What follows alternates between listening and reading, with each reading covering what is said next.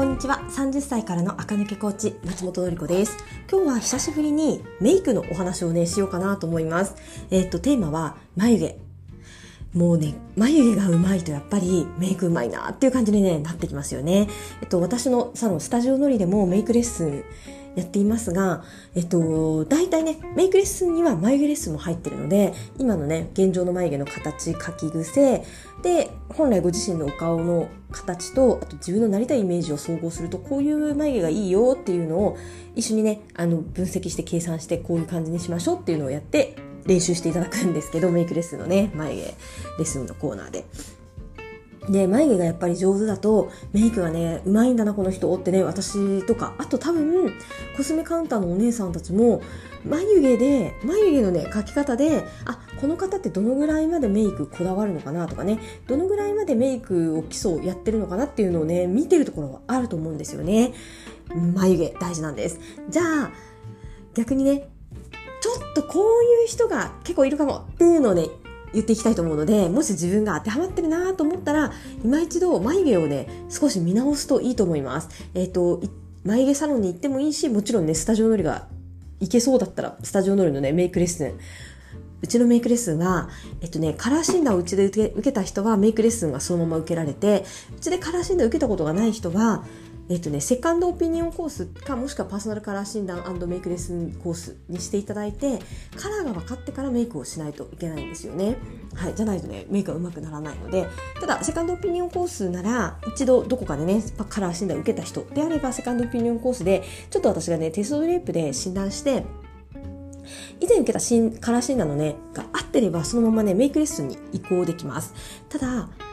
ね、最近ちょっとね、ご使用されるサロンさんもね、かなり多いので、もしね、あ、そもそも多分診断自体が違うとなったら、パーソナルカラー診断コースを受けていただくということにはなります。でも、パーソナルカラー診断コースでも、えっと、ミニメイクレッスン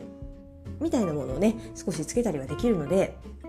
はい。えっ、ー、と、ちょっとね、そうやって、あの、少し工夫しながらですが、うちでメイクレッスンを受けていただくと、眉毛はね、かなり描けるようになるかなとは思いますが、まあ、難しいよ、遠いよっていう方は、眉毛サロンに行ったり、あと YouTube とか雑誌とか、あの、今ならね、眉毛ってこうやったら左右対称になりますよっていう情報が出てますから、それをね、ご覧になっていただいて少し意識していただくといいと思います。じゃあ、どういう眉毛の人、どういう眉毛で失敗しちゃってるなっていうパターンが多いか。えっ、と、まずは、えっ、と、どれにしようかな。まずは、これはね、40歳以降。の人は、えっ、ー、と、眉毛がね、昔の安室ちゃん眉毛から変わってないって人が案外いらっしゃいます。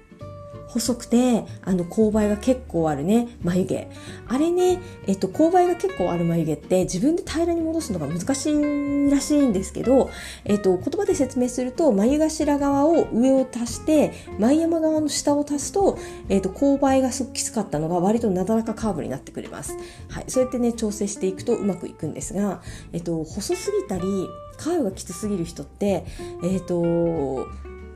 自分がメイクを始めた頃の全盛期の顔のままで、止まっちゃってるというパターンが多いんですよね。そりゃそうです。みんなね、忙しいですから、えっ、と、家族ができたりね、いろいろあったりして、えっと、メイクを見直す暇がないんかなとはね、もちろん思いますが、眉がね、古いとやっぱりね、うん、なんか洋服変えても顔だけ古いなっていうイメージが拭えなくなっちゃいますから、えっと、眉毛が細すぎる、そしてカーブがきつすぎるなっていう人は、なだらかにすることをね、少しテーマに眉毛を、えっと、描き足していただくといいかなと思います。で、次のパターンは、眉頭をめちゃくちゃ濃く描いてるパターンね。眉頭は、えっと、眉毛パウダーとかで、ぼかしながら作らないといけないんですけど、ここをね、ゴリゴリゴリゴリっとペンで、塗りつぶして書いてらっしゃる方が、まあ、たまにいらっしゃいますね。そういう方は、えっと、次書くときには眉頭をペンじゃなくてパウダーで書くようにしていただくといいと思います。で、ペンとパウダーね、2つ買うのもったいないですっていう場合は、えっとね、エクセルの眉毛ペンシルって、えっと、端がペン、もう反対側がブラシで真ん中をね、くるくるって外すとパウダーが入ってるんですよ。で、1本でね、全部使えるので、エクセルのね、眉毛ペンが。私はおすすめで1500円とかかな。それででもあの 3, ね、3つ機能がついてるからかなりいいんじゃないかなと思うのでそういうのを使って眉頭側はパウダー。で眉尻側はペンシルをね立て立ててしっかり描いていただくと、えっと、うまくいくかなと思います。はい。続いては、えっとね、さっきの細すぎると逆で太すぎる眉毛ね。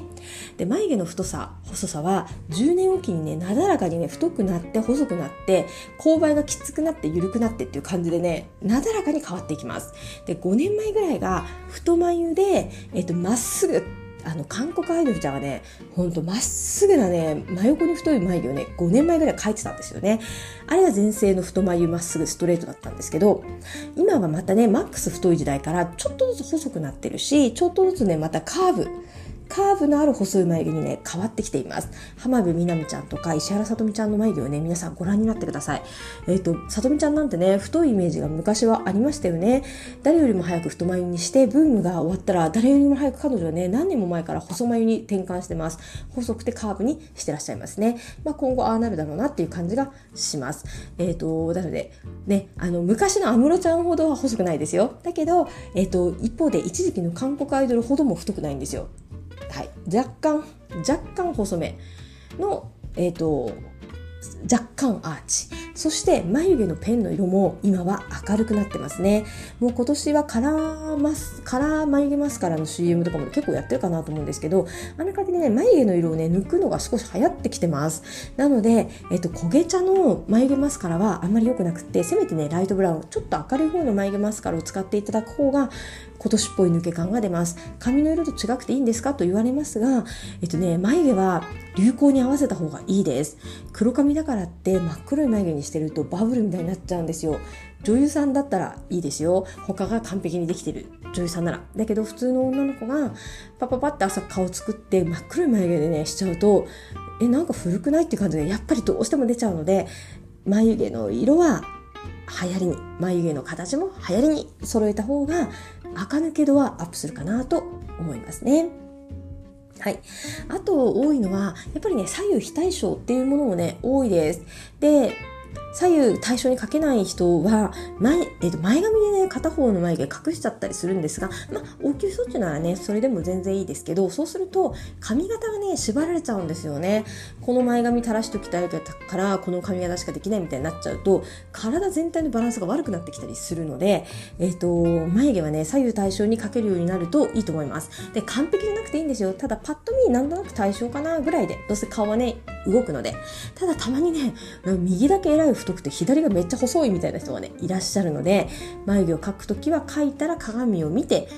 顔をね左右に振って同じぐらいの高さで止まってるかなとかね濃さは同じかな太さは同じぐらいかなっていうのね少し意識していただくといいと思います。割とねうんなんか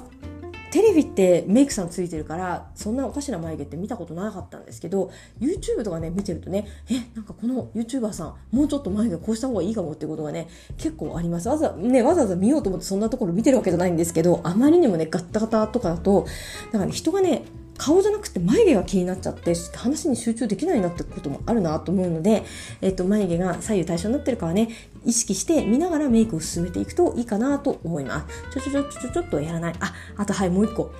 えっとね、眉毛が生えてるところと生えてないところが皆さんありますよね。で、生えてないところにペンをね、いっぱい入れて、生えてるところにね、何も描かないって人がたまにいるんですけど、それも良くないです。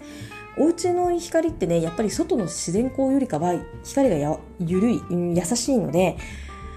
えっと、毛が生えてるところと生えてないところの生えてないところだけねちょっと描けば全体がつながってるように見えるかもしれないんですけど自然光の下に出たら